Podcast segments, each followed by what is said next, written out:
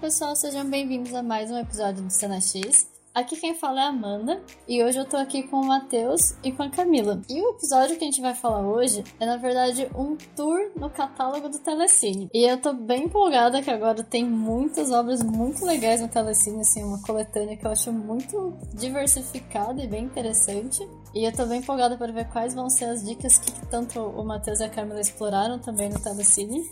E eu quero saber como que tá. Se vocês estão animados, o que, que vocês estão esperando desse episódio. Conta aí pra gente. Ah, olha, eu tô bem animado também. É, eu acho que diversidade é a palavra que define esse catálogo da, do Telecine, né? Tem muita coisa diversa, é bastante conteúdo assim interessante para se assistir. É, vários tipos de filmes, épocas, é, nacionalidades, enfim, um monte de coisa. Então a gente vai dar um rolezinho hoje sobre o catálogo. A gente vai comentar aí sobre as nossas dicas que a gente vai separou aqui para dar para vocês e também das obras que a gente também tem muita vontade de assistir, né? Então vamos lá. Sim, concordo com o que vocês falaram. Eu tô muito animada porque eu acho que quando é filme mesmo, né, querendo ou não, o Telecine é uma das melhores opções, assim, não apenas de filmes atuais, mas realmente de clássicos e de outras nacionalidades, de diferentes lugares, diferentes visões, assim. Eu gosto muito do catálogo deles e tô bem animada também para poder conversar.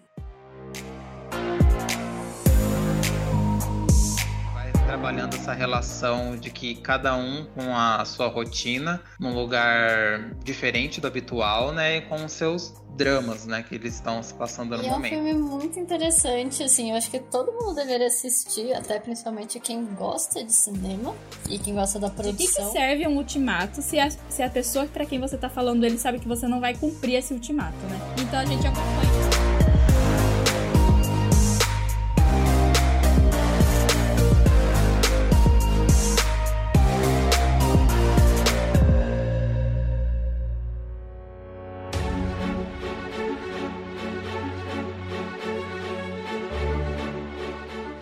Bom, gente, então dando uma explicação para vocês do porquê desse episódio, né? É, nós conseguimos uma parceria com a Telecine, estamos muito felizes com isso, muito empolgados. Então, é, a gente separou aí, que nem eu tinha dito anteriormente, algumas dicas e também alguns filmes que a gente está com vontade de assistir, né?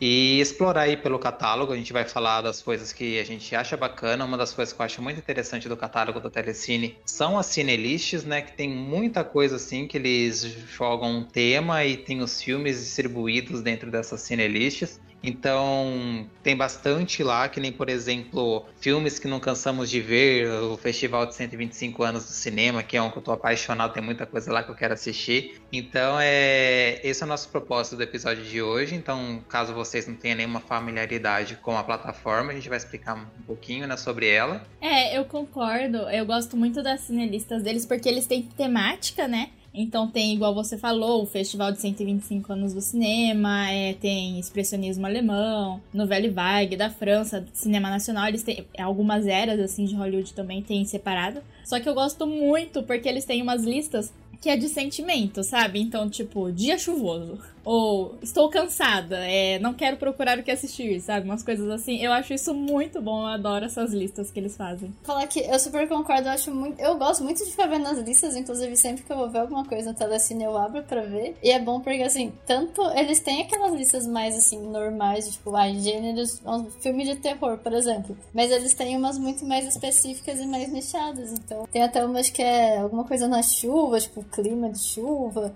tem uns pra você ver com a família, tipo animações pra ver sozinho. Pra... Então eu acho muito legal, porque te ajuda. São filmes muito bons, né? o catálogo é muito bom. E também te ajuda a escolher quando é, você não quer ficar pensando muito, você quer ir mais pra. Vamos ver o que, que tem aí no catálogo. Então é ótimo. Aham, uhum. e eu acho muito legal também essas cinelists que eles fazem de acordo com o sentimento, que nem a Camila e você comentou, Amanda. Às vezes, sei lá, você tá numa vibe assim e você vê lá, ai, filmes, é, como que você tá hoje? Feliz? Ah, eu tô feliz. Então você entra lá, tem as indicações. Então acho isso bem bacana também e dá pra gente explorar bastante, né? E o que, que vocês estão com vontade de assistir lá? Quais são as suas recomendações? Como é que tá? a lista de vocês? Bom, o primeiro que eu vou indicar, na verdade, é um bem clássico e é um. Parece um curta pra gente, mas na verdade é um filme, porque ele tem cerca de 15 minutos, que é o Viagem à Lua, Foi feito, desculpem a pronúncia, não sei falar idiomas tão bem sim, mas é do Georges Méliès e ele foi feito em 1902. E é um filme muito interessante, assim, eu acho que todo mundo deveria assistir, até principalmente quem gosta de cinema e quem gosta da produção, porque esse filme ele foi assim, vou falar bem rapidinho a história dele. São as pessoas construindo uma nave para irem à Lua, e aí quando eles chegam na Lua, eles têm uma grande surpresa e eles tentam voltar para a Terra, basicamente. Não vou dar mais spoilers, porque isso já é suficiente, é um filme bem rápido. Mas é um filme preto e branco, então só pra vocês pensarem, putz, foi feito em 1902, então como que era a produção, até é muito legal você ficar vendo o cenário, ficar vendo o figurino, como que... E porque não tem, assim, diálogo, tem, você vê as pessoas, você vê as cenas, é muito interessante ver como foi feito. E ele tem a versão pintada, né? A versão colorida, que inclusive ela foi pintada à mão. E até é curioso porque esse filme ele tinha sido perdido eles demoraram um tempão para conseguir recuperar e eles conseguiram achar o filme e refizeram, né? Que reconstruíram. E é um clássico que tá no Telecine, inclusive. É muito. A história é muito legal, é muito bonitinho de você ver a produção, então. Assim, é uma das minhas primeiras indicações e vale muito a pena. Se vocês não assistiram, assistam. Sim, eu gosto muito dele. É, ele tá dentro no, do festival, né, de 125 anos de cinema que tem dentro lá do Telecine. E eu acho interessante que até você falou, né, ai, ah, pra gente é um curta, mas na verdade ele não é, porque antigamente, é, os primeiros filmes, eles eram filmes, né, não, é que eles eram curtos, tinham 15, 20 minutos por uma limitação técnica, né? Até é, é, você falou, ah, não tem diálogos, mas ele não é. Eu acho que ele não é considerado um filme mudo, que é aqueles que tem a cartela de diálogo, né? Que tem os atores falando alguma coisa em cena, mas você não ouve, mas aí aparece a cartela com a fala ou com alguma expressão, com o que tá acontecendo, ele não tem isso. E eu acho muito fofinho, eu gosto muito de ver esses primeiros filmes, né, do começo do século passado, porque eles são, na verdade, como ainda era muito experimental, né? Ninguém sabia direito possibilidades, como fazer a, a câmera era muito pesada, também não dava para você movimentar ela. Na verdade, é uma peça de teatro, né? Então tem o cenário, inclusive eu acho incrível é, o próprio Viagem à Lua, né? Mas assim, vários outros da mesma época. Você olha o cenário e você fica assim, gente, é incrível o que eles fizeram, porque assim, dá para você perceber que é um cenário que foi pintado em volta deles, mas é muito bem feito. Tem, tipo, profundidade, é jogo de luz que eles fizeram que parece mesmo que eles filmaram em algum lugar, né? E eu acho muito fofinho. E eu acho legal porque também, como é um, um estilo mais de teatro, tem muito movimento corporal, né? No Viagem à Lua eu acho engraçadíssimo. Tipo, tem as pessoas discutindo alguma coisa e eles começam a pular e balançar os braços, assim, porque, né? Simulando o teatro que às vezes a pessoa tá longe do palco não consegue ver o que tá acontecendo, então você tem que fazer um movimento muito grande para todo mundo ver. E adorei a sua dica, Amanda, porque ele é muito fofo, eu gosto muito da Viagem à Lua, recomendo também, acho ele maravilhoso. Sim, eu assisti o filme, eu acho que no começo desse ano, e é muito legal porque a gente vê ali a ideia de, de que eles têm em relação a chegar até a Lua, né? Porque é uma curiosidade que eu acho que a humanidade sempre teve, né? Então, é, e chegando lá, eles vê o que, que, tem dentro da Lua, então já tem um elemento fantástico lá também, né, de, do que acontece, eles tentando voltar. É realmente uma, é uma aula, né, esse filme como um todo. para quem gosta de cinema, realmente, eu acho que vale muito a pena assistir, porque a partir daí vieram as construções de outras coisas, né, então vale muito a pena. E é curtinho, 15 minutos, né, mas é muito fofinho, realmente, é muito engraçado, é uma história bem ingênua mesmo, né, e é muito curioso pensar que, sei lá, quase 70 anos depois, acho que 67 anos depois, o homem de fato chegou à Lua, né? Para você ver o quão rápido que foi é, essa evolução na ciência como um todo, né? Então, ai, gostei bastante. Então, é uma indicação super justa. E acho que esse ponto que, só puxando um gancho que a Kami falou de parecer um teatro, é bem isso, né? Porque você vê até a música, a trilha sonora, lembra muito, parece demais que você tá vendo um teatro pela tela. E acho que todo o movimento que eles fazem, assim, não exagerado, né? Mas Realmente tem uma amplitude muito mais de teatro. É bem gostosinho de assistir.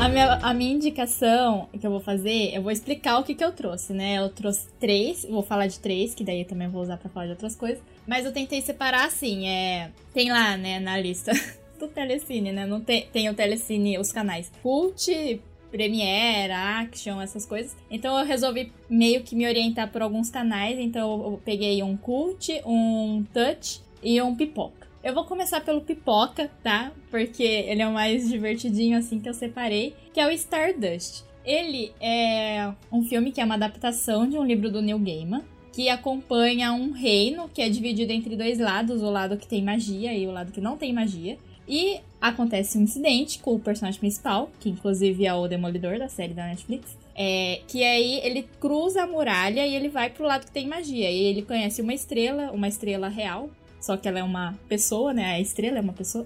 Só que ela é uma estrela mesmo do céu que caiu. Ela é uma estrela cadente. E aí várias tramas se desenrolam. Aí tem a Michelle Pfeiffer, que é tipo uma bruxa que quer ser imortal. É, várias coisas envolvendo herança de reino, enfim, são várias coisas que não dá para falar, senão acaba estragando um pouco a experiência, porque é legal você assistir descobrindo. E eu vou indicar esse filme porque eu acho ele muito, muito legal. Ele é muito divertido. Ele é aquele filme assim, ele é fantasia, né? Mas é um filme que é para você se divertir, para passar assim a tarde do tipo, ai, ah, tô cansada, queria uma coisa leve. Vai ver, sabe, Stardust, porque ele é muito divertido. Todo o elenco é incrível. Tem o, igual eu já falei, a Michelle Pfeiffer, tem o Robert De Niro, sabe? O humor dele é muito bom.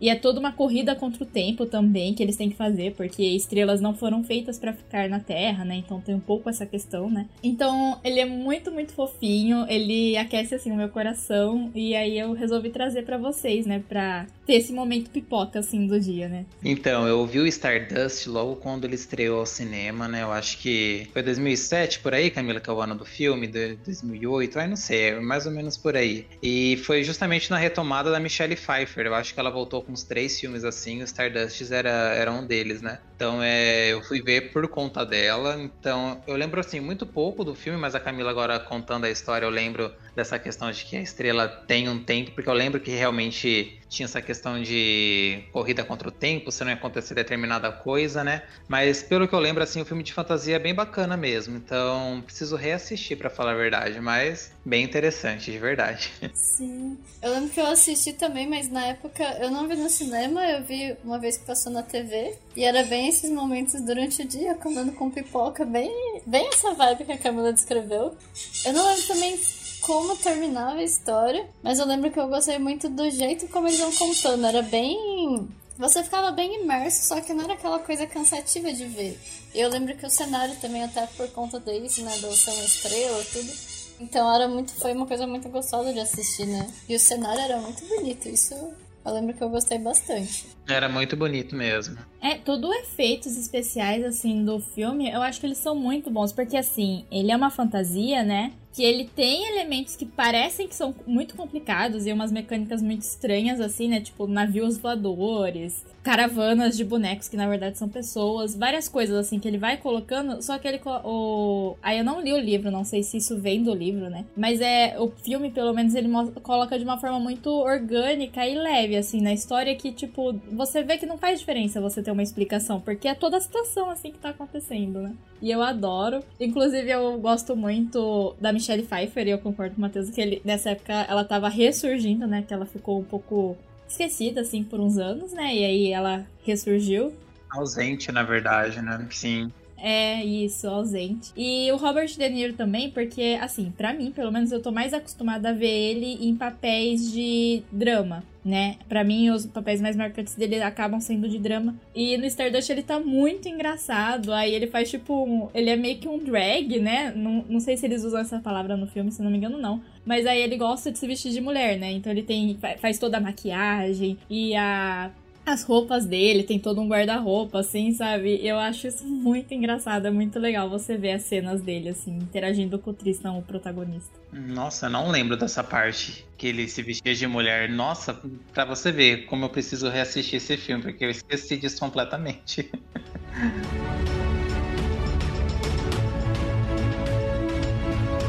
Bom, gente, um que eu vou falar aqui, deixa eu ver. Escolhi quatro, mas eu vou puxar aqui um que é da Sofia Coppola, que é a diretora, né? Que é o Encontros e Desencontros. É um filme tem a Scarlett Johansson e o Bill Murray. Ele é um filme uma, é uma comédia barra drama, assim, né? Porque são duas pessoas que se encontram em situações bem diferentes num país estrangeiro, né? Então vai trabalhando essa relação de que cada um com a sua rotina, num lugar diferente do habitual, né? E com seus dramas, né, que eles estão se passando no momento. Mas é um filme assim muito gostoso. Eu gostei particularmente muito por conta dessa questão que nem a Camila comentou do, do De Niro, né, que ele é muito mais conhecido por papel de drama. O Bill Murray, ele é muito mais conhecido pelos papéis de comédia, né? Então ele já tá no papel um pouco mais sério, um papel mais dramático, né? Então dá para ver essa outro, essa outra faceta dele, né? Então achei bem bacana a história que ele é um ator, né? Não tá lá nas suas melhores eras de fama e ele vai para o Japão fazer um, um comercial,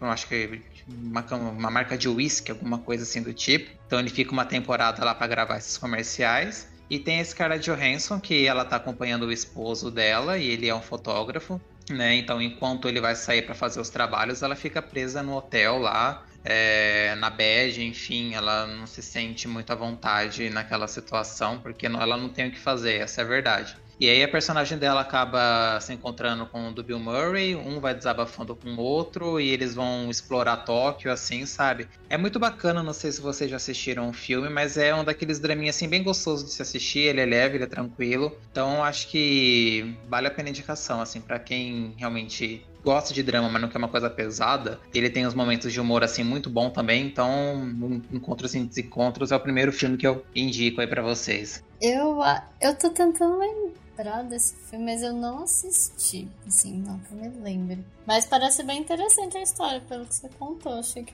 foi uma boa indicação. Porque realmente, às vezes, que nem. Eu sou uma pessoa que gosta de assistir drama, suspense, esse tipo de filme. Só que tem hora que você não tá muito afim de. Ah, eu quero assistir um filme pra ficar na bad. Você só quer assistir pela, pela história, assim. Então é uma boa, né? Que a história pareceu bem interessante.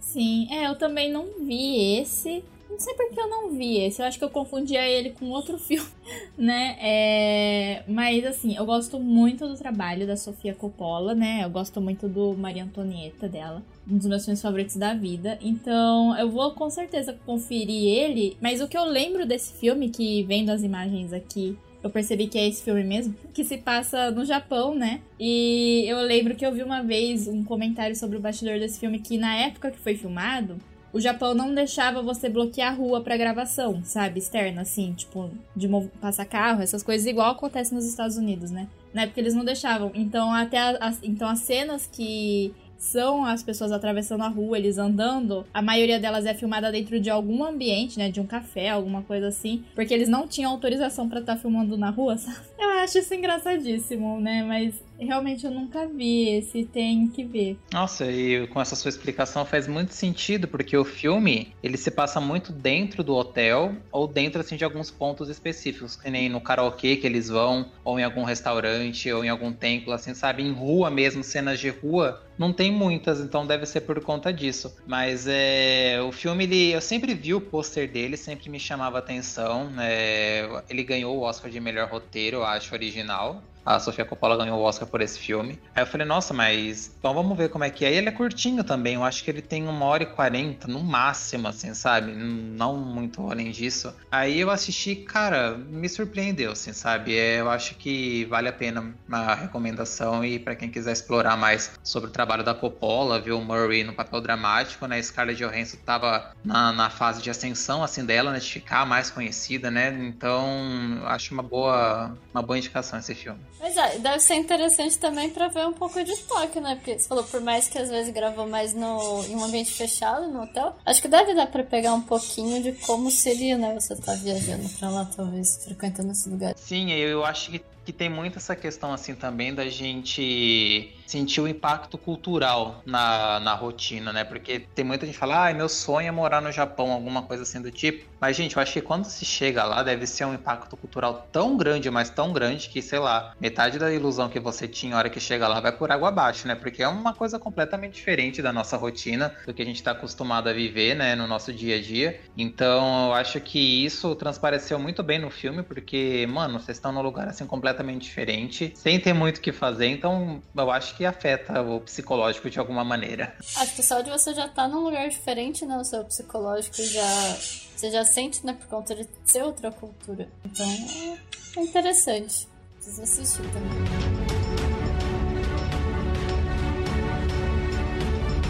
Bom, é, agora eu vou indicar o meu próximo, que é chama. Em português é o Quando Duas Mulheres Pecam, mas o título original é o Persona, do Ingmar Bergman, né? É, na verdade, esse filme eu trouxe, porque, igual a gente falou, a gente vai trazer filmes que a gente acha interessantes no catálogo, mesmo que a gente não viu, e esse é um deles. Eu ainda não assisti esse. Eu tô muito interessada em assistir, porque eu gostei muito do Sétimo Selo, que também do, que é do Bergman. De verdade, assim, é um filme. Também está no Telecine. É um filme muito, muito bom, assim. É... Eu não sabia o que... sobre o que era. Não sei se vocês sabem, mas aí se não sabem, eu recomendo que vejam sem saber também, né? Pra ir descobrindo realmente, tipo, o que, que tá acontecendo lá no sétimo selo.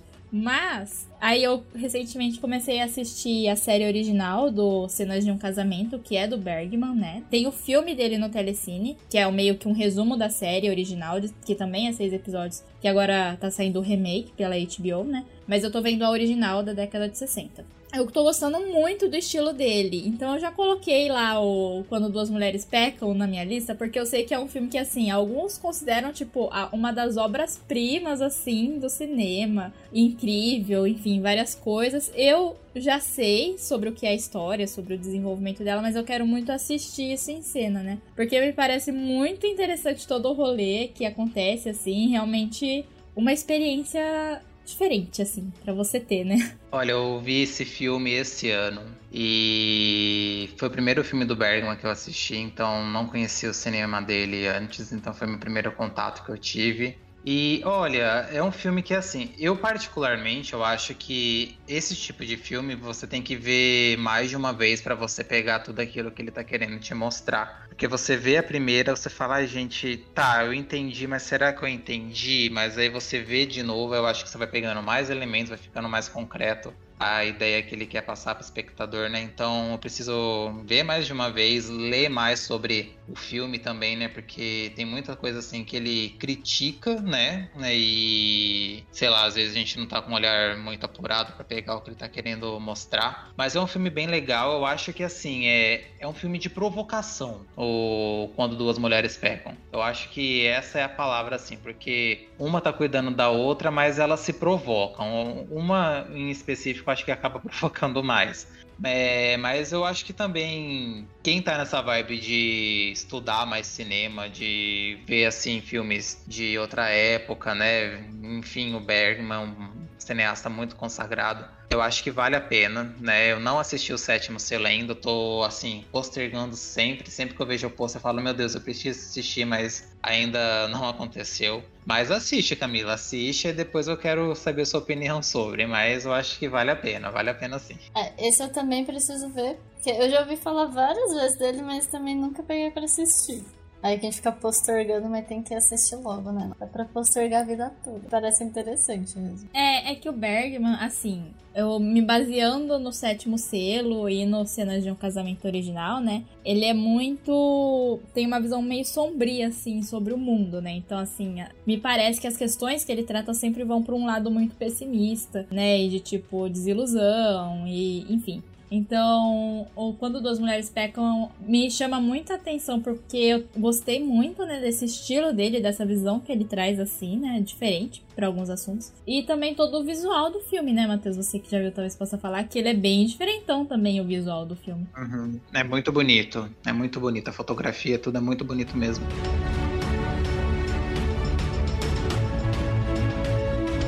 Falar então do meu segundo. É um que eu já vi que eu gosto bastante, eu vi na época de adolescente, que é um com um ator muito que eu gosto demais, que é o Jay Gyllenhaal que é o Donnie Darko. Pra mim, acho que é um filme clássico, assim, na verdade foi com ele que acho que eu comecei a conhecer mais a produção do Jay Gyllenhaal, né, que gosta de muitos filmes. Eu achei a história interessantíssima, apesar de ter, assim, muitas teorias de verdade, né, porque tem muita gente que parece que ou ama o filme ou odeia o filme. Eu acho bem interessante. Porque, bom, não sei se vocês ouviram, se o pessoal que tá ouvindo também assistiu. Mas ele tem algo também, acho que assim, a primeira vez que você assiste, você pode ficar um pouco confuso. Porque ele basicamente tem, tem um acontecimento numa noite, e aí ele vai vivendo a vida até meio que tentando consertar aquelas coisas, meio como se tivesse entrado. Vai ter gente que fala tipo um buraco de minhoca, algum espaço-tempo, alguma coisa assim, tipo um portalzinho. E meio que até chegar no outro, até meio que assim, aconteceu alguma coisa como se a vida tivesse bifurcado, né? Então vão acontecendo coisas paralelamente até em um momento que elas vão se encontrar de novo. Tem umas coisas meio confusas, tem a icônica imagem do coelho, né? Meio dark. E eu acho incrível a história, eu acho que ela te prende muito. Eu acho que até todo o estilo de gravação, mesmo sendo assim meio bizarro, se você for ver, eu achei muito interessante. É um filme, até as músicas, né? Também eu gosto bastante. Então é um queridinho meu que eu fico muito feliz que tenha no catálogo do Telecine. Então, mas pessoal, se vocês ainda não assistiram, vale muito a pena. Eu tenho a trilha sonora inteira desse filme no meu Spotify. Ela é incrível. Não apenas a trilha sonora, porém algumas músicas eu tenho até em outras versões. Tipo, a mesma música em diferentes versões por diferentes artistas, porque eu acho linda. Todas as músicas, porque eu gosto muito desse filme, né? Eu vi ele muito tempo depois do lançamento também. Não foi recentemente, mas eu vi acho que em 2018, 2019 né? E eu também, assim, eu já gostava muito do Jake, sabe? Ele sempre foi um dos meus atores favoritos, de verdade, assim, sabe? Então, desde lá do o dia depois do amanhã, eu adoro ele. Ele tá lá, sabe, gente? Bem novinho. É, e eu gosto. E aí eu sempre gostei muito dele. Mas aí o Doni, eu até sabia que ele tava lá, só que eu fui ver mais porque as pessoas falam muito sobre isso, né? Sobre ser um filme confuso. Aí pessoas fazem vídeo de duas horas no YouTube para explicar Doni Darko, sabe? Inclusive, eu tenho um livro da Dark Side com o roteiro do filme, né? E que aí tem também uns conteúdos extras, com entrevista com o Jake, com o diretor. É, aquele livro que o, o Donnie lê no, no filme, tá? Nesse livro também, algumas páginas. Então, é muito, muito interessante. E aí, só pra falar desse roteiro, você vê que, na verdade, a trilha sonora ela é tão boa porque quando o roteiro foi escrito, ela já tava lá dentro, sabe? Então já estava indicado no roteiro qual que ia ser a trilha. O que não é tão comum, né? Tipo, normalmente as músicas são escolhidas depois que o filme tá pronto na hora da montagem. Então, é um filme incrível, assim, e para mim, tem todas as teorias, né? Igual a Amanda falou todo mundo tem sua opinião para dar sobre o que tá acontecendo, mas é para mim ele se encaixa em um filme, em, naquele tipo de filme que acontecem várias coisas, é, aí você tem que buscar explicação, pesquisar mais, enfim, ver várias vezes para entender o que acontece no filme, mas eu acho que não é esse o ponto, sabe? Eu acho que o filme quer passar uma mensagem e você consegue pegar essa mensagem mesmo sem ter essa explicação do que tá acontecendo, assim, sabe? Para mim, o Donnie Darko é isso. Ele tá passando uma mensagem, um sentimento que ele quer falar ali, discutir, né? E tem tudo o, a questão da ficção científica, do que, que tá acontecendo com ele, as coisas estranhas que vão aparecendo, né? Mas para mim, ele é mais sobre o sentimento que ele tá querendo discutir. E por isso que para mim ele é incrível. Eu, eu amo muito o Donnie Darko, inclusive ele tem uma das minhas frases favoritas do cinema, que eu não vou falar porque é uma frase que é dita só no final do filme que ela vai fazer sentido, então não vou falar qual é essa frase. Mas é assim, real, uma das minhas favoritas do cinema, sabe? Tipo, sempre que falam de Donnie Darko eu já lembro dessa frase, então um amorzinho para mim. Então, gente, eu nunca assisti Donnie Darko. É... eu sei que tá. que eu tô atrasado em relação a isso. Acabei de ver que o filme é de 2001, caramba, já tem 20 anos já. E, mano, eu não sei, eu confundo muito Donnie Darko, eu não sei por que motivo, com o efeito borboleta, assim, sabe? Eu acho que o pôster, assim, não sei, é meio parecido, então eu sempre fico na dúvida de qual é qual. Mas é, é bem isso que vocês falaram, que, que tem essa questão de que você precisa ver é, conteúdos depois para realmente entender o que o filme está querendo falar, né? De que é provável que você não entenda tudo na primeira vez que você assista, né? Então, Talvez esse seja algum, algum dos empecilhos que eu ainda não tenha assistido Donnie Darko, porque eu já tenho essa ideia de que, tipo, ai meu Deus, eu vou assistir, eu não vou entender nada. Mas é, eu sei que é uma besteira isso, preciso conferir, porque é um clássico, né? Eu só vejo a imagem desse coelho, mas eu não sei qual é o propósito dele, qual é a função dele, quem é ele, eu não sei de nada, né? Mas é, eu acho que é uma boa e fico feliz em saber que tá no Telecine, né? Porque, enfim, agora posso assistir sem dar desculpa. Mas é o que eu... Quando eu vejo, assim, filmes que nem o Donnie Darko, Interestelar, esse tipo de coisa, eu não sei onde é que eu vi, eu acho que tem algum canal no YouTube, né? De, de alguma pessoa que falou que tem raiva de pessoas que falam que assistiu Donnie Darko pela primeira vez e que entendeu tudo que dá palestra sobre, sabe? Fala, não é possível você entender tudo que o filme quer te passar porque tem muita camada e tudo mais, né? A pessoa falar que entendeu tudo é uma grande mentira. Mas é, é isso, gente. É preciso assistir para poder debater mais com vocês. É, tenta ver, né? É, com isso que eu falei, né? Tipo, tem a questão do filme, né? Que você talvez não entenda o que tá acontecendo no filme, né? Mas ele tá querendo te falar sobre uma coisa. E assim, eu acho que essa coisa que ele quer falar é possível sim você entender. Talvez não todas as camadas do que ele tá falando, mas é possível você pegar assim da primeira vez, porque para mim, de novo, na minha visão, é uma coisa bem explícita no filme, assim, o tema principal dele, né? Não sei se a Amanda concorda com isso ou não. Sim. Não, eu, eu concordo. E eu acho também muito legal que você falou uma coisa. Bem, quando você assiste, que nem esse filme te faz pensar muito. E assim, ele te instiga muito. Porque que nem começam a acontecer essas situações bizarras, entre parênteses, sabe, meio esquisitas. E você vai ficando curioso, sabe? Você vai, você vai meio que sendo imerso na história mesmo. É que como ele te leva a refletir muito de aí, porque o que que tá por trás disso, e é como tentar esse outro, o que eu falei de, porque assim, acontece uma coisa e é aí que depois desse acontecimento que vão aparecer nessas outras situações. Então você fica meio que tentando buscar, mas por que que tá acontecendo isso, sabe? Você tenta achar um link na história. Só que você não precisa entender tudo que tá acontecendo para acompanhar o que eles estão te contando. Você consegue muito bem acontecer tipo, ver o filme inteiro e falar, tipo, beleza, isso aconteceu por tal motivo. Ou você pode, que nem é que eu, eu sou aquela pessoa que gosta de ver filmes que vão fazer eu ficar pensando, que até tipo efeito borboleta também te faz isso. Você tentar entender, ai não, vamos pensar em todas as teorias possíveis. Então é um filme que te dá essa possibilidade, tipo, muito bem, porque ele foi muito bem escrito bem roteirizado. Então você pode tentar buscar essas coisas, que é o que o pessoal faz, essas várias descrições, vídeos que falando um monte, ou você pode simplesmente assistir e pegar a ideia principal e ficar de boa com isso. Então ele te dá essas duas opções aí. Eu vejo que não são tantos filmes que fazem isso. Geralmente o filme te faz pensar muito mais ou já te dá a informação e pronto. E não, isso eu acho sensacional de Donnie Dark. Você meio que escolhe o que você quer. Se você quer aprofundar, você aprofunda. Senão você só fica no, no na ideia principal e pronto. Não, com certeza. Eu acho muito bacana essa ideia de que, tipo, é, você pode ter sua própria interpretação daquilo que você pode captar sendo o filme, né? Porque tem vários é, cineastas que trabalham com essa linhagem, né? O David Lynch é um deles, é o Lars von Trier também é outro que tem essa pegada assim. Então, é realmente é muito interessante. Então, agora vocês falando me deu mais vontade de assistir assim o filme, me tirou um pouco do receio que eu tinha. então vou conferir, depois eu falo o que eu achei.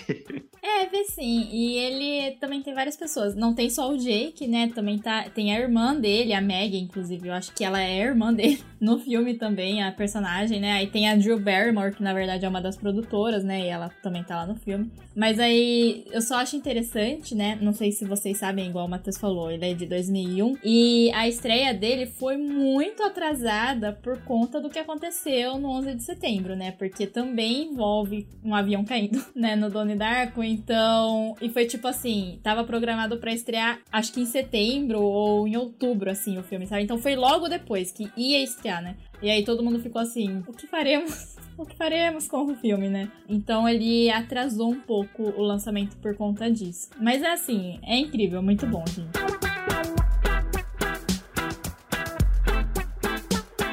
Bom, gente, um filme que eu quero muito assistir que tá no catálogo, eu acho que é um que a Camila já assistiu, que é o Nosferato. Não, não assisti. Não assistiu? Jurava que você tinha visto.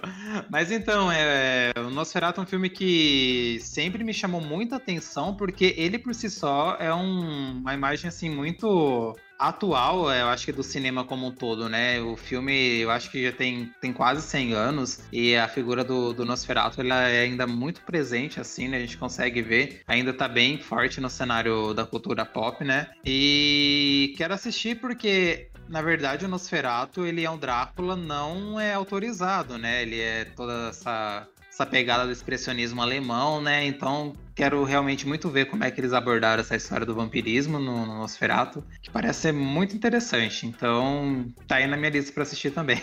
Eu já vi o trailer dele, porque uma época que eu tava muito assim com vampiros, eu tinha interessado, mas naquela época não existia ainda streamings. Era fácil achar os filmes, eu nunca vi. Mas eu achei. Eu lembro quando eu vi o trailer, eu achei muito interessante a história, né? E realmente, só se você ver a imagem de como o Nosferatu, o vampiro, ele é retratado, é muito diferente dos vampiros clássicos. Ele realmente parece uma criatura, assim, das trevas, uma criatura muito esquisita. E eu acho que assim, eu preciso ver, aproveitar. Não sabia que tava no catálogo Telecine e gostei muito de você ter falado, porque eu preciso demais ver esse filme. Tenho muitas expectativas por ele. Acho que é um. Principalmente para quem gosta não só de terror, mas todo o universo, Drácula, vampiros, criaturas desse tipo. Acho que vale a pena assistir. É um... Tem que estar tá na lista, né? A gente tem que ver. É, primeiro eu gostaria de agradecer o Matheus, pensar que eu tinha visto, sabe? Me dar esse crédito que eu não tinha. Muito feliz das pessoas acharem isso de mim. É, mas não, eu não assisti ele ainda. Assim, eu, eu, vocês sabem, né? Eu gosto muito do expressionismo alemão, né? Então, Metrópolis é um dos filmes favoritos da vida. O Gabinete do Dr. Caligari, que também os dois estão na telecine. Mas Nosferatu realmente eu nunca vi. Eu acho que é por conta disso que vocês falaram. Ele é muito icônico, né? Porque assim, eu não sei vocês, mas eu acho que eu conhecia Nosferatu antes de conhecer Nosferatu, sabe? Tipo, a imagem do Nosferatu eu conhecia antes de saber que era um filme, o que que era Nosferatu, né? De saber quem ele era, né, na verdade. É, exato. Então, eu, ele é muito famoso, né? A imagem dele andando, dele saindo do caixão é muito icônica. Sempre é lembrada, enfim, tem camiseta, pôster, sabe? Disso. Então, eu acho que eu acabo ficando meio assim para ver, porque eu tenho um pouco de medo desses filmes que são muito famosos, assim, né? Tipo, muito. É, faz muito parte do imaginário popular, assim. Mas realmente tá na minha lista. Eu gosto, eu tenho muito interesse, principalmente por conta do que o Matheus falou, né? Que na verdade ele é um Drácula não autorizado porque a, os produtores não conseguiram autorização para usar o nome Drácula e fazer uma adaptação a eles ficaram tipo, então a gente vai fazer o nosso né? Então eu tenho uma, eu tenho muita curiosidade para ver por conta disso também. Mas assim, me parece ser um filme que é muito tranquilo de assistir também. Ele não é longo, né? Ele tem uma hora e meia, pelo que eu vi. Então eu acho que ele deve ser tranquilo de assistir, sabe? E não sei também o porquê que eu ainda não vi, mas também tá na minha lista. Sim, uma coisa que você comentou aí de fato é verdade, é que nem a gente sabe a figura do Nosferatu, mas a gente vai saber quem é ele depois, assim. Mas da onde é que vem esse cara? Da, da onde que é essa figura, né? E é a mesma coisa com Viagem à Lua, né? A gente sabe do, da Lua, né, que é representada por um rosto, assim, né? Mas, ah, da onde é que vem isso daí, sabe? Então eu gosto muito dessas coisas, porque sempre tá relacionado ao cinema, por incrível que pareça, esse tipo de situação, né? Então, às vezes a imagem acaba ficando mais icônica do que o contexto como um todo, a gente só vai descobrir da onde que vem depois, né? Então acho bem interessante isso daí.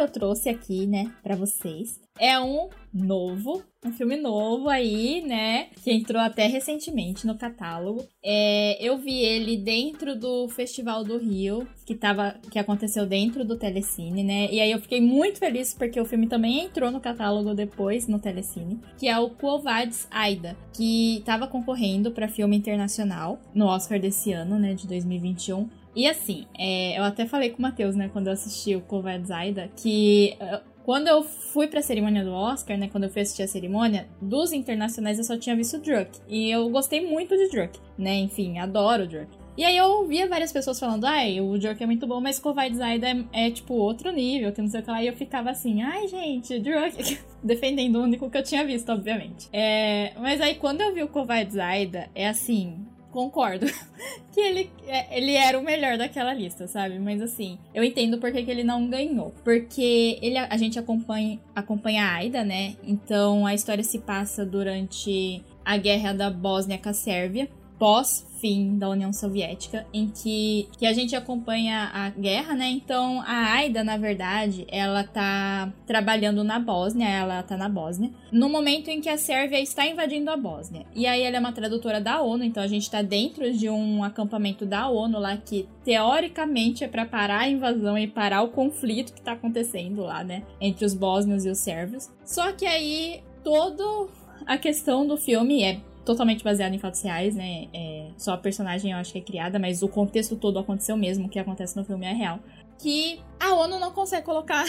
Fazer nada. A ONU não faz nada o filme todo, assim, sabe? A ONU é assim, todo mundo vai lá pra ONU e fala: Amigos, vocês disseram que eles não iam chegar em tal cidade, senão vocês iam tacar bomba neles. Aí eles, não, ó, a gente deu um ultimato. E aí até tem uma frase que ela mesma acho que fala: De que que serve um ultimato se a, se a pessoa para quem você tá falando ele sabe que você não vai cumprir esse ultimato, né? Então a gente acompanha os sérvios chegando cada vez mais ali na Bósnia. E aí tinha uma cidade que era a. Vou falar provavelmente o nome da cidade errado, tá, gente? Que é a Srebrenica, que era uma cidade neutra, que era para não ser atacada, não era para ser invadida, que era onde estava próximo a esse negócio da ONU. A Sérvia vai lá e invade, e aí é bem pesado você ver as pessoas correndo, né, das suas casas, refugiados, tentando escapar daquela situação na Sérvia. E aí as pessoas, a maior parte delas, da cidade inteira, que é uma cidade grande, é, vai para onde? Para esse acampamento da ONU, que é território internacional, território neutro. Não pode ser atacado esse território da ONU, porque senão aí, né, outro rolê de, é guerra mesmo. E elas chegam lá, só que elas não podem entrar. Algumas conseguem, só que aí quando o cara lá, o general que tá cuidando da situação, fala, tá muita gente aqui, para, fecha o portão e todo mundo fica para fora. E aí tem toda a questão de que, tipo, ela é tradutora da ONU, então ela também tem imunidade, ela pode sair dali. Então ela vai sair com a ONU. Só que tem a família dela. Ela tem o marido e os dois filhos. E eles não são da ONU. Então, todo o drama do filme é ela percebendo que não vai dar certo a situação, que a ONU não vai fazer nada, que aquelas pessoas vão morrer e tentar de todo jeito salvar os filhos e o marido dela de alguma forma, assim, sabe? Sendo que ela não tem poder nenhum naquela situação, ela não pode fazer nada, né? Com o papel dela. Então é um filme assim, ele é bem pesado, sabe? Eu comecei falando de um filme super alegre.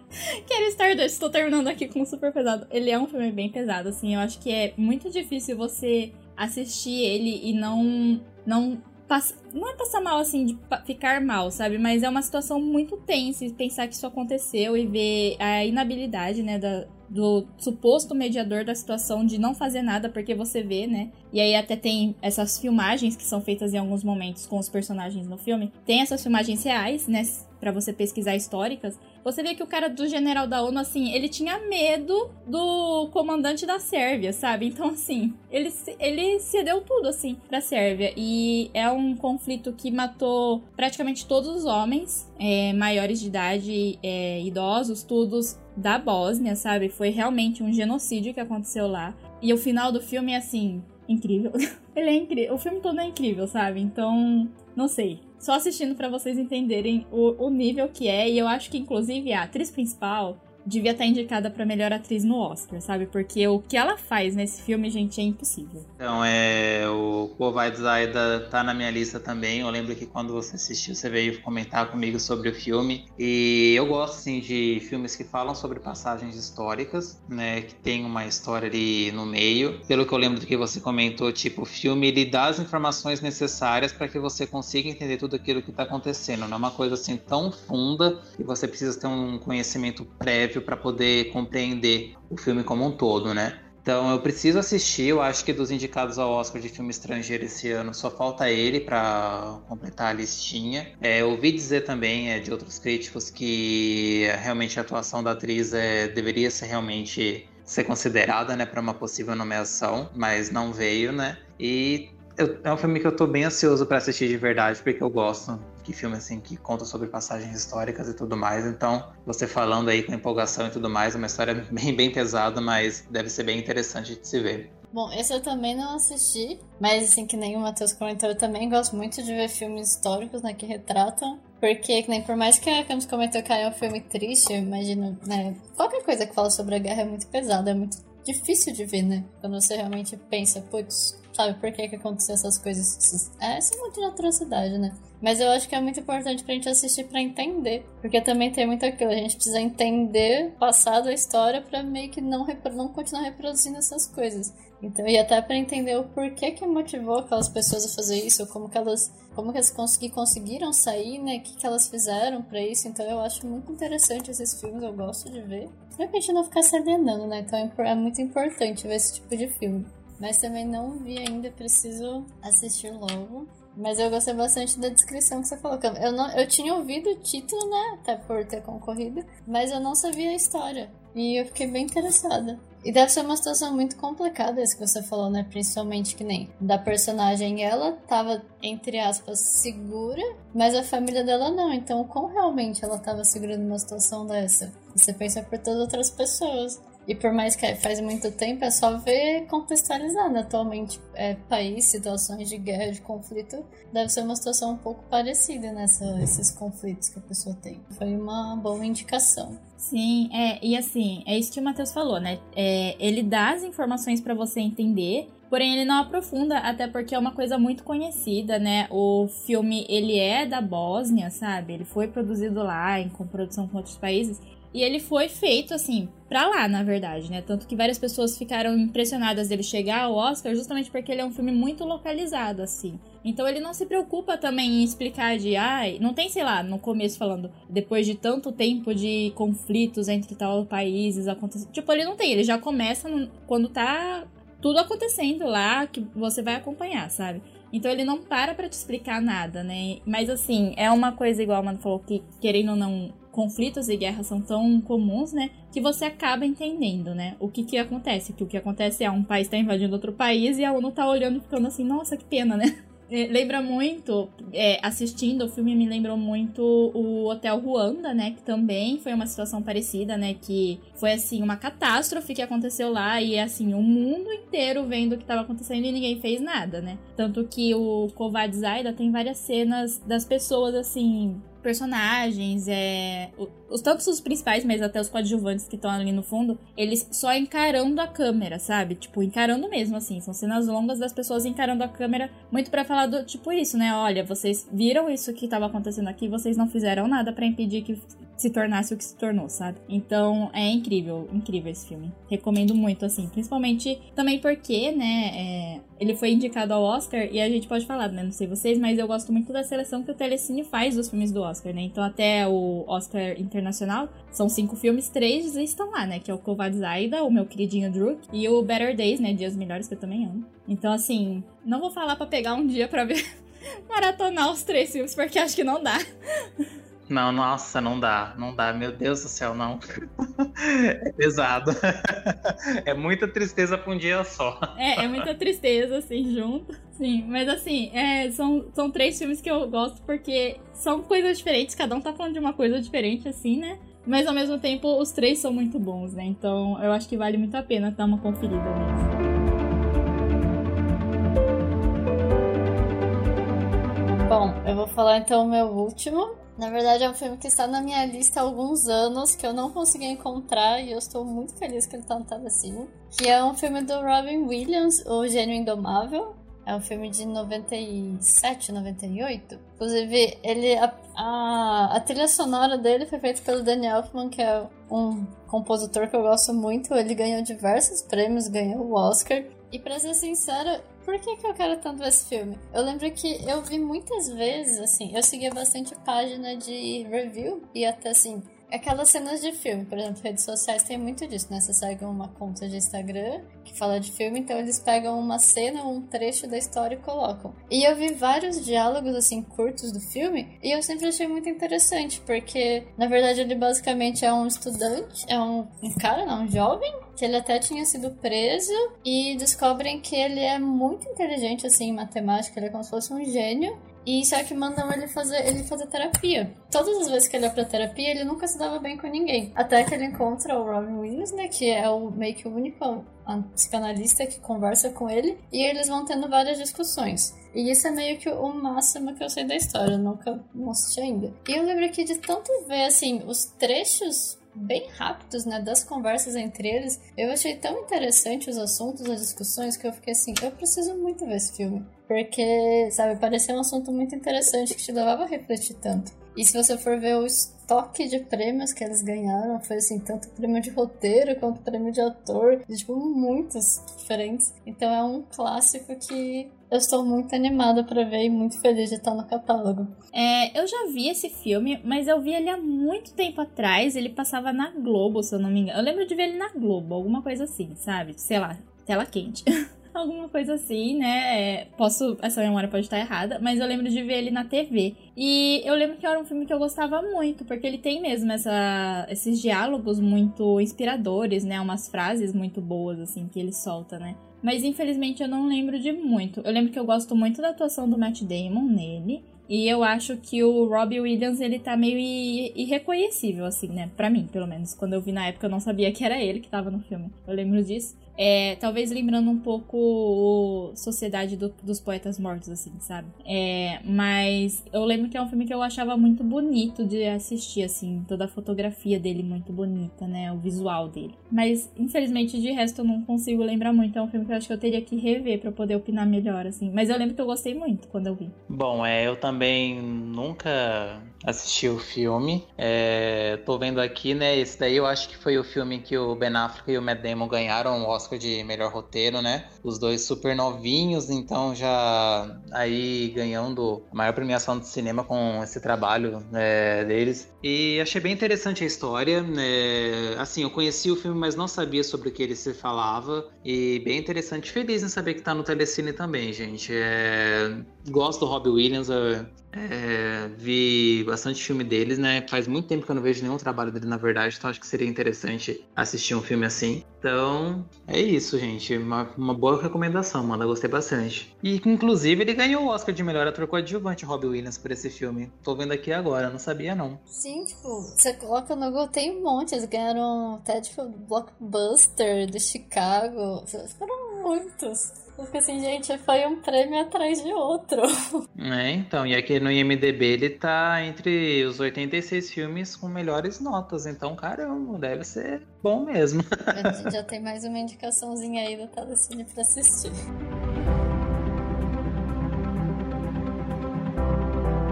Bom, gente, é minha última escolha que eu fiz aqui agora, eu ia falar sobre um, mas na verdade vou falar sobre outro.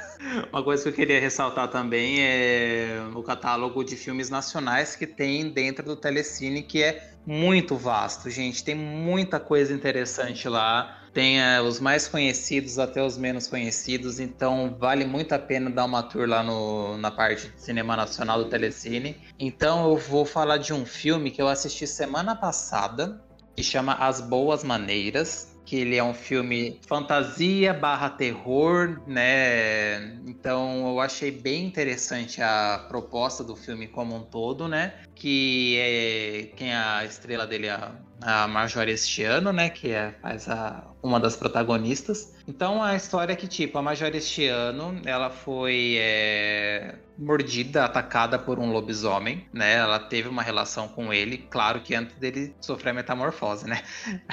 Aí ela acaba se engravid... É, acaba engravidando, né? E, enfim, ela vai se muda de cidade e ela acaba tendo a gestação é, sozinha. E aí ela tá contratando uma babá para poder acompanhar os últimos meses de gestação dela e também para dar uma geral lá na casa, ajudar com as tarefas domésticas e tudo mais, né? Aí essa empregada começa a notar coisas bem estranhas que acontecem durante a gestação, né? É, alguns comportamentos também bem estranhos, que nem em noite de lua cheia, a majorestiana ela sai pela rua, volta toda zoada, tem comportamentos agressivos, né? Enfim. E aí, ah, gente, não é nenhum spoiler isso que eu vou dar, porque é a história do filme, né? É, a majorestiana ela, ela acaba morrendo na hora do parto, né? Porque o bebê ele nasce rasgando tudo a barriga dela, uma coisa bem alien assim, sabe? E aí a babá, né, pega a criança para criar. E aí passam-se os anos e, tipo, ela na casa dela tem um quarto específico onde ela deixa a criança trancada quando tem lua cheia, porque quando ela, a criança tem a metamorfose, então para ela não sair na rua,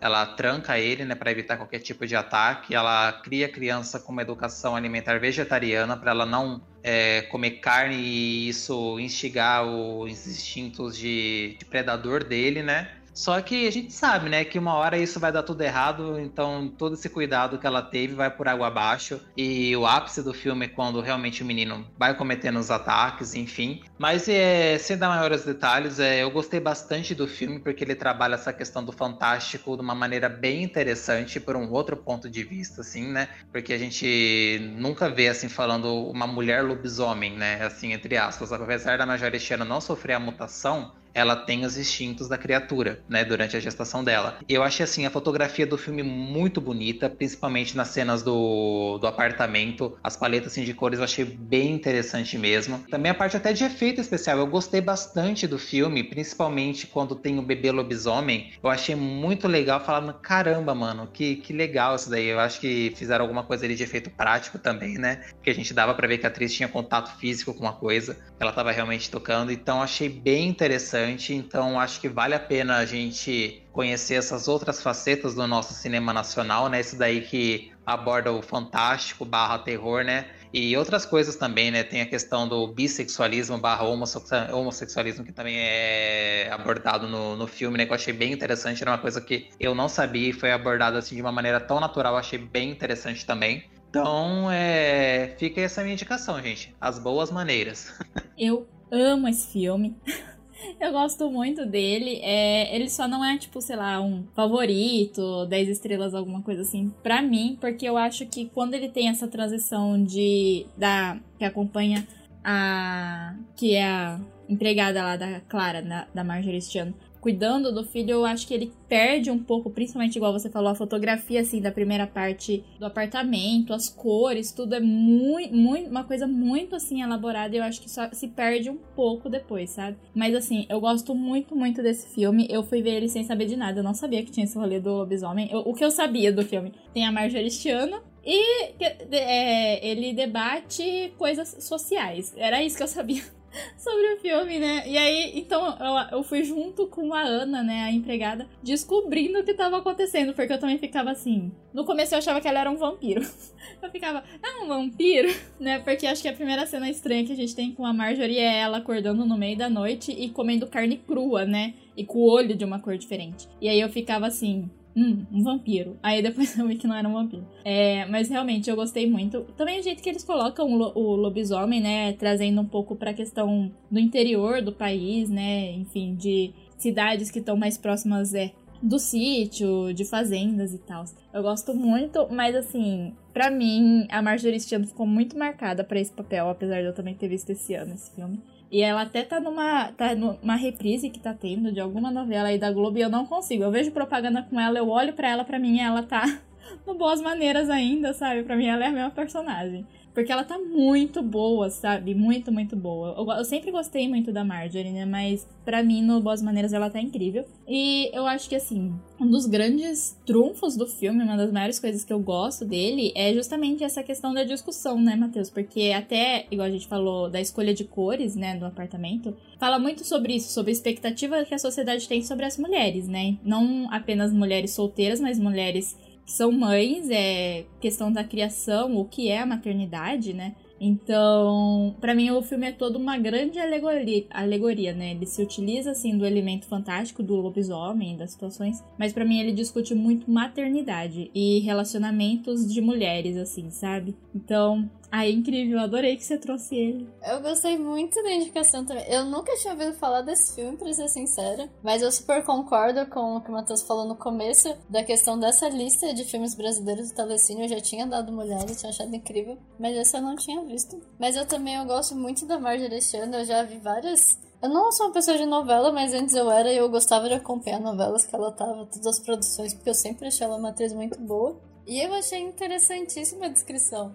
Eu, come... eu achei que fosse um vampiro também, era que o Matheus começou a descrever a história, mas depois já. Não, eu percebi que não era. Mas eu tô muito intrigada, eu quero assistir com certeza, parece muito bom. E eu acho legal porque eu não me lembro de outro filme brasileiro que aborda, tipo, lobisomem, assim, vampiros, realmente histórias desse nível de folclore, digamos. Achei bem interessante. Gostei, obrigada pela indicação. Preciso Vai ser um dos próximos para. É, assiste depois você fala o que você achou pra gente. E eu acho muito legal assim também, porque a questão do, da lenda do lobisomem, né, que nem a Camila falou, a gente ouve muito é, ser comentado em zona rural, em cidades do interior, né? Uma coisa assim, bem. É é, Brasil adentro, né? Bem interiorana. Mas ali não, é passado dentro de uma capital, o que ela faz assim para o filho dela não escapar, né? Também concordo com a Camila que assim traz muito pontos de vista sobre a questão da maternidade, né, de como as pessoas também palpitam na criação é, dos filhos né, de outras pessoas, também é muito citado isso no filme, né? E eu gosto bastante. O menininho, gente, ele é muito fofinho também, né?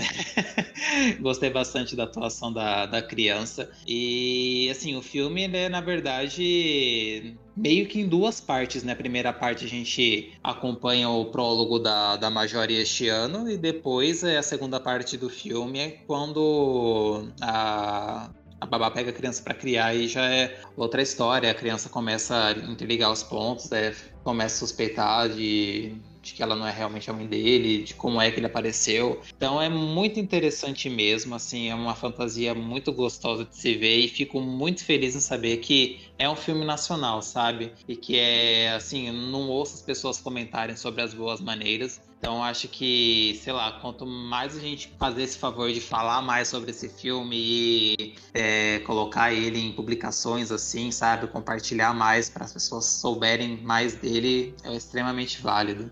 Sim, e até, né, Matheus, essa parte da maternidade que você falou que esse prólogo é muito. É, na verdade, a gestação, né, da Marjorie, porque ele acaba depois, um pouco depois que a criança nasce. E eu gosto muito que nessa parte da gestação, não sei se você percebeu, mas não tem nenhum homem aparecendo, né? Então, até quando elas vão em alguma loja, vão no shopping, vão na consulta médica, são sempre mulheres que aparecem. Ou se você tem um homem, é só a voz, você não vê o homem. Eu acho que é muito sobre essa questão de. É um momento mulher, né? Do tipo não é para ninguém estar tá influenciando nisso, né? É o momento dela, assim, né? Ah, enfim, ah, esse filme tem tanta coisa, gente. Eu achei ele incrível. Mas eu concordo com vocês quando vocês dizem. Eu gosto muito também da lista dos nacionais do Telecine. Inclusive, entrou recentemente, se eu não me engano, entrou no Dia do Nordestino ou perto, assim. O Lisbela e o Prisioneiro, que é o meu amorzinho, sabe? Inclusive já revi lá no Telecine, ele é incrível, gente, que amor de filme. Então realmente é uma lista que tem muita coisa, né? Tem os mais famosos, né? Como o Bacurau, é o Alto da Compadecida, mas ele também tem muitos filmes que não são tão falados nacionais, né? Muito boa essa lista. Muito boa mesmo. Então fica aí, gente, essa recomendação. E uma coisa que eu achei interessante também de vocês contando a história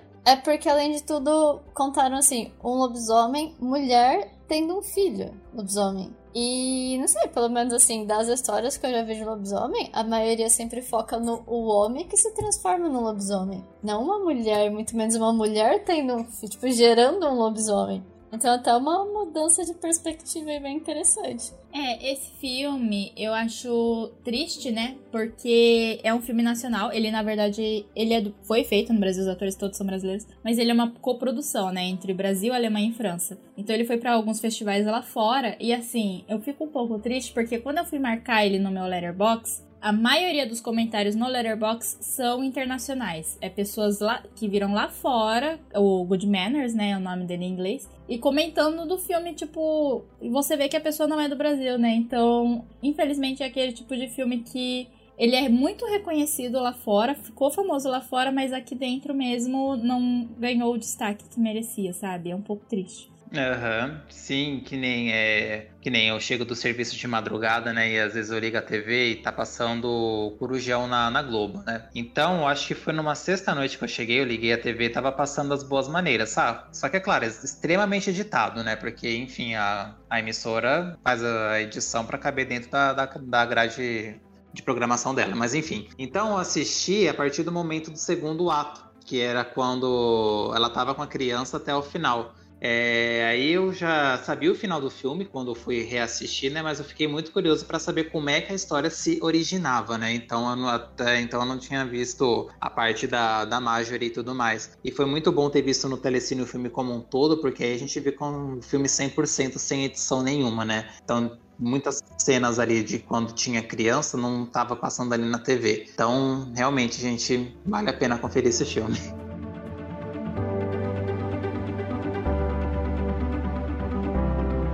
Bom, pessoal, esses foram os filmes né, da lista que a gente quis indicar. Mas a gente gostaria de fazer assim uma menção honrosa de filmes que são nossos queridinhos e que estão no catálogo para vocês também irem apreciar. E eu vou começar falando de assim, dois filmes que eu. Aliás, vou falar três, vai então. Vamos, pegar três. É, na verdade, é uma trilogia. Vai ser ficção científica, né? Que é De Volta para o Futuro, que eles têm ela completa. E acho que assim, gente, que trilogia é essa, né? É totalmente marcante. Eu nem vou me adentrar muito, porque senão a gente vai ficar horas e horas falando nessa trilogia. Mas assistam, realmente, se vocês nunca viram, vale muito a pena. É, assim, pra quem já assistiu, aproveita para pegar um momento de nostalgia, porque você consegue maratonar todos ainda em um dia. Vale muito a pena, é muito gostosinho. E seguindo um pouco essa vibe ficção científica, tem um outro clássico muito amor que é o ET, o extraterrestre. Também é muito marca a infância de gente. É um, ET, é um alienzinho muito simpático que todos gostamos e que acho que ficou marcado em toda a geração, pelo menos nos anos 90, 80 por aí. E por um último, eu vou citar um clássico que, se você não viu, assista. Também é um triste, né? Porque conta sobre a guerra. Na verdade, conta sobre o nazismo, que é A Vida é Bela, que é um filme um dos mais clássicos, incríveis, e então aproveitem que ele tá no catálogo do Telecine. Se vocês nunca viram, é um filme triste que fala sobre a guerra, mas ele fala muito sobre esperança, a gente até já comentou em um episódio anterior. E se vocês ainda não assistiram, vale muito a pena vocês conferirem. Tanto pela história quanto pela produção, que é belíssima também. Você vai aproveitar muito a questão da, de como foi feito, de como é tudo bonito, as cenas, tudo. Então fica aí essas minhas 3 barra 5 menções honrosas queridinhas do Telecine. Bom, gente, as minhas menções honrosas é. Vou tra trazer uma trilogia aqui também que eu quero muito assistir, que é a trilogia dos dólares, que é do Sérgio Leone, que na verdade são filmes de faroeste. Então eu vi só o último deles, que é o Três Homens em Conflito. Então falta eu assistir o Por um Punhado de Dólares e Por uns Dólares a Mais. Na verdade, são aquela era do espaguete italiano, faroeste italiano, né? Então gostei muito do Três Homens em Conflitos, então quero conferir os outros. E, ah, eu adoro esse filme assim, de época de Bang Bang, acho muito interessante, bem legal. Sobre os do que eu assisti, eu vou indicar o Central do Brasil, que é um amor meu, um filme nacional. E também vou falar sobre o Thelma Louise. Vale muito a pena vocês conferirem sobre esse filme, se vocês não souberem nada sobre Thelma Louise pega e assiste assim, vai sem saber mesmo, porque eu acho que vale muito a pena. E também o filme do Almodóvar, que é um dos meus diretores favoritos, que é o Carne Trêmula, que ele é um, um drama barra suspense muito legal, bem gostoso de assistir. Tem uma tensão erótica muito grande nesse filme e eu acho que vale a pena ser conferido. E eu acho que é só, gente. Tem muitas outras coisas aqui, mas que nem Amanda falou, se a gente for se prolongar a falar, a gente fica a tarde inteira comentando. Então, entra lá no catálogo do Telecine e mergulhem. Sim, é, e pra encerrar, eu vou indicar aqui o Nunca, Raramente, Às vezes Sempre, né? Que é um filme que a gente já comentou no nosso episódio do Oscar, que é muito, muito bom. Inclusive, uma pena ele não ter entrado para a lista final. Então, ele é um drama, assim, meio pesadinho, mas vale a pena ver. É, tá muito bom, atuações incríveis. O outro que eu vou indicar é uma comédia, que é o Fora de Série, né? Que, enfim, é um filme de comédia aí adolescente, né? De esses filmes de, ai, vai ter uma festa, sabe? Uma coisa meio super bad assim. Porém, com um olhar feminino, né? E mais realista também em algumas situações, assim, né? Na representação dos personagens é muito bom. O filme, assim, fazia tempo que eu não via um filme adolescente que eu ria tanto quanto esse. Ele é maravilhoso. E o outro que eu vou indicar é o Retrato de uma Jovem em Chamas. É um filme francês. Ele é lindo, assim, incrível. É um filme que trata também da questão das mulheres lésbicas, né? E como elas se relacionam em uma sociedade que não aceita esse tipo de relacionamento. E repressão masculina e tudo mais, assim. É, é incrível. A fotografia dele é maravilhosa. Tanto que, igual a gente tava falando do Donnie Darko, várias pessoas analisam, né? Esse filme, se você digitar o nome dele em inglês no Google, você vai ver um monte de análise de roteiro, de fotografia, de edição, assim. É um ótimo filme se você quer aprender, né, muito sobre como fazer cinema, eu acho, porque o povo adora fazer filme, é, vídeos sobre isso, comentando o filme. Então essas são as minhas últimas dicas também.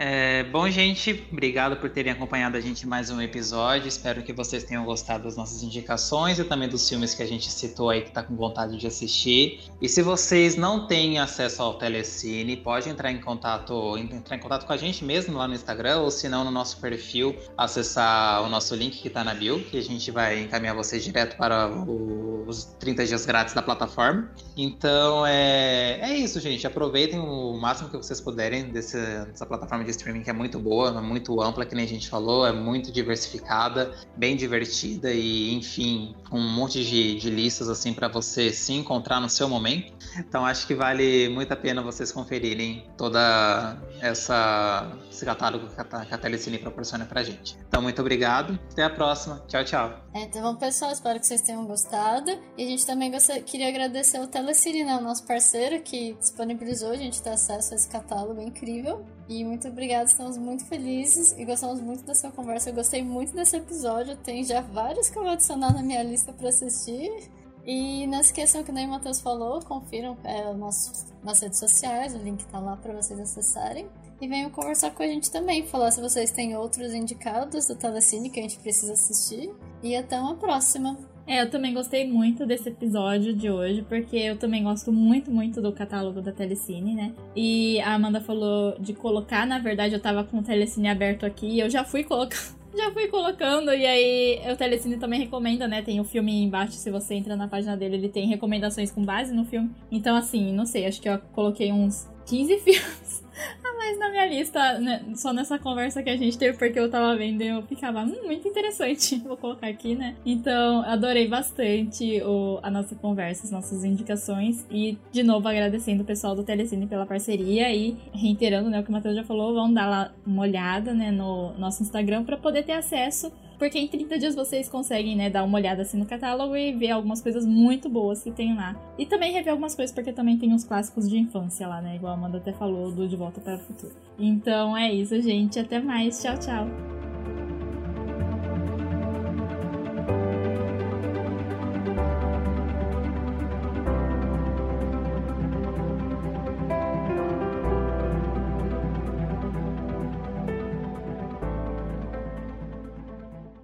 A música usada nesse podcast é de Dan Henning.